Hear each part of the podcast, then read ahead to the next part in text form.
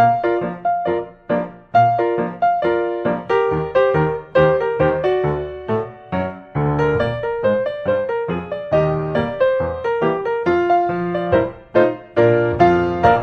欢迎所有听众朋友收听今天的祥说想说，教您说话不难听，同时还可以增加你的人际关系哟。我是海翔，要这个学会说真话又不伤人，这中间有很多的技巧需要拿捏的。不要总是说呢，哎，我这个人就心直口快嘛，不要用这个总是当理由当借口哦，肆无忌惮的呢不考虑其他人的感受。那我这么一说，你是不是又在想说，那我们就不能说真话了吗？当然可以说真话，但是请不要带着有情绪或者太多的形容词在你的话语当中，要学会说出真心话而又不伤人，中间真的是有很多技巧你需要学的。我们先举个例子哦，公司的总经理呢召开了一级主管会议，那希望这个主管呢可以转达说，在这个疫情的高峰期间，同事们呢要出去社交活动的话，需要一点节制哦，不要常常往外面跑。原本是一个善意的规劝，希望大家好，但是呢，总经理说出的话却是说，如果有同事喜欢到处聚会、到处乱跑的话，就叫他们转去做公关好了。结果呢，这句话呢，关心不成哦，言下之意呢，听起来就像呢是贬低了这家公司的重要的公关行销部门。好，那这个说到这边就稍微提醒一下所有听众朋友们啊，这个要是听完这个。节目喜欢节目的话呢，是欢迎所有听众朋友可以到海翔的官方网站上面购买几杯咖啡。海翔官方网站呢就 triple w 打 j dream catcher 点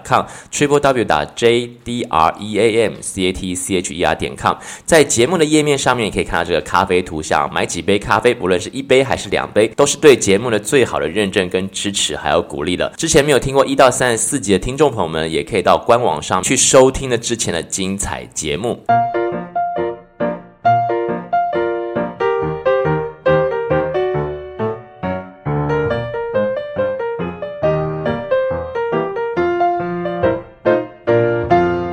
好的，那如何说出真心话又不伤人呢？第一个要建议你是小心使用为什么。沟通的基本概念是先陈述事实，然后说出感受，再提出需求。所以事实、感受跟需求，既然是事实，那就必须要精准，最好不要带形容词或者是情绪化字眼在里面，才不会因为听的人不同，解读成不同的意思。例如哦，爸爸对孩子说呢：“哎呀，你都乱花钱，上个月才给你五千块的零用钱，为什么又一毛不剩的都花？”光了呢？爸爸认为五千块钱一毛不剩，这是具体事实。但是他所说出的第一句话“你都乱花钱”，其实就已经惹毛了孩子。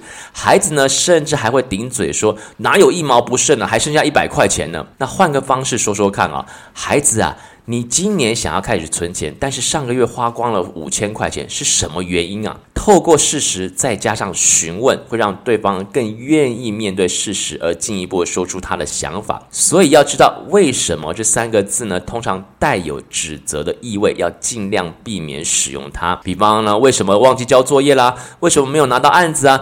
为什么升官的人不是我呢？问了这些问题，你可能得到的答案都不是你想要听的。孩子可能会说没有为什么啊，下属可能会说客户就是不买单啦，老板可能会回答你说这个问题要问你自己啊。总之啊，你问为什么不是一个好问题。但是哦，如果你把为这个字拿掉的话呢，用什么这两个字，诶，什么原因让你忘记交作业了？什么原因让你没有拿到案子呢？诶，这样大家呢就会比较容易回答你的问题了。第二个呢，就是说出感受，但是哦，避免情绪勒索。记住，这个感受的陈述呢，是表达自己的心情跟担心。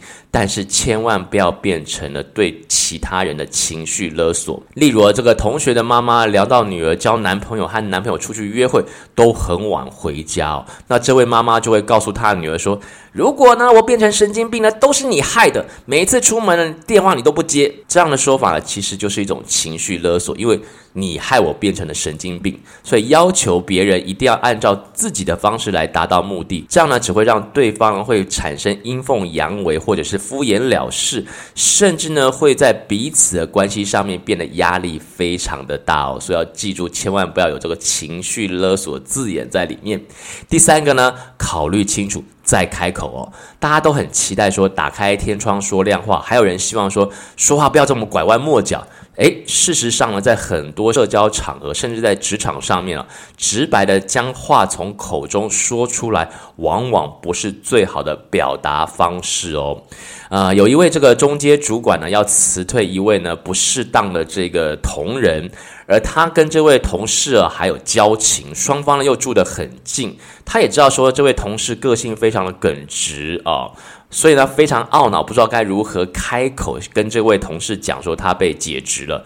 反而呢，是这位同事先来找他说：“诶，公司好像要辞退一些人，如果你有消息的话，先告诉我。”结果呢，这位中阶主管就直接告诉他说：“下周要公布了这个解职的名单，而且名单上面有你哦。”结果这个隔天呢，这位同事呢就直接跑去找老板哭诉了，说他孩子还小，没有工作，生活就会出现的问题。好了，这位中阶主管因为事先泄露了公司机密，反而被老板呢大骂了一顿了，搞得公司上下人心惶惶哦，他自己。就被记过留任了，结果到了半年之后呢，还是离职了。所以这个例子就告诉我们说呢，职场上，绝对要考虑清楚之后，你才开口说话，不能不经大脑就直接说直白的话哦。第四点呢，就是善用反问了。如果你是真的不会说话，那么呢，就请你多多练习问句的引导，利用你认为。或者是说你会怎么做呢？等等这些用语，让对方呢直接套入这个状况来发现自己的问题。比方说啊，当老板怒气冲冲的叫你去告诉同事说叫他滚啊，你不知道该如何处理的时候，你这时候可以反问老板：诶，老板，你认为现在大家都很火大的时候这样做好吗？反问哦，通常可以找到最佳的答案。反问呢，通常也是一个让对方呢可以好好沉淀的时候。所以它的确是一个沟通上的好方法啊，大家可以多多的利用。第五点呢，就是呢，遇到谣言的回话的方式，你最好就平淡的回复说“哦，是哦”等等，然后就快速的转移话题了。如果有人呢时常脱口而出一些带刺的话，代表他的心地不怎么好，要注意，千万不要接近他，也别模仿众人哦，不用回应他人对于自己的批评。或者是不用回应呢，他人对自己半开玩笑这种诽谤、重伤、嘲弄等等，但是要随时警惕自己哦，千万不要变成那种人。碰到的时候呢，赶快淡淡的回复，然后转移其他话题。话语的刺呢，其实也会刺到说话的人，所以不管再怎么懊恼，都不用说这种话，把它呢转成一种温柔的话语。如此一来呢，你就可以理解到温柔的话语呢还是比较有效的，在沟通上面。总之哦，劝你一句，就是不要再说别人。人坏话了，因为你觉得不好的人，其实其他人都应该感受得到哦。总有一天大家都会发现了，所以没有必要特别去说些什么。要是呢忍不住脱口而出的话呢，就会被认定是一个会说别人坏话的人呢。所以最好是泰然处之的态度，将那个人排除在自己的生活的范围以外，这才是最好的方法。第六呢，就是遇到执着己见的人，你的该怎么样跟他沟通呢？你可以说：“我虽然不同意，但是可以认同你的心情。”很多人都会顽固的深信自己是对的，这样的人会因为事情和本身期待有落差而责怪他人，因为觉得自己是对的，就去责难批评对方。片面的断定呢，只有自己最努力，别人什么都不做。这些人都有一个共同点呢，那就是呢，不明说是自己想要这样的。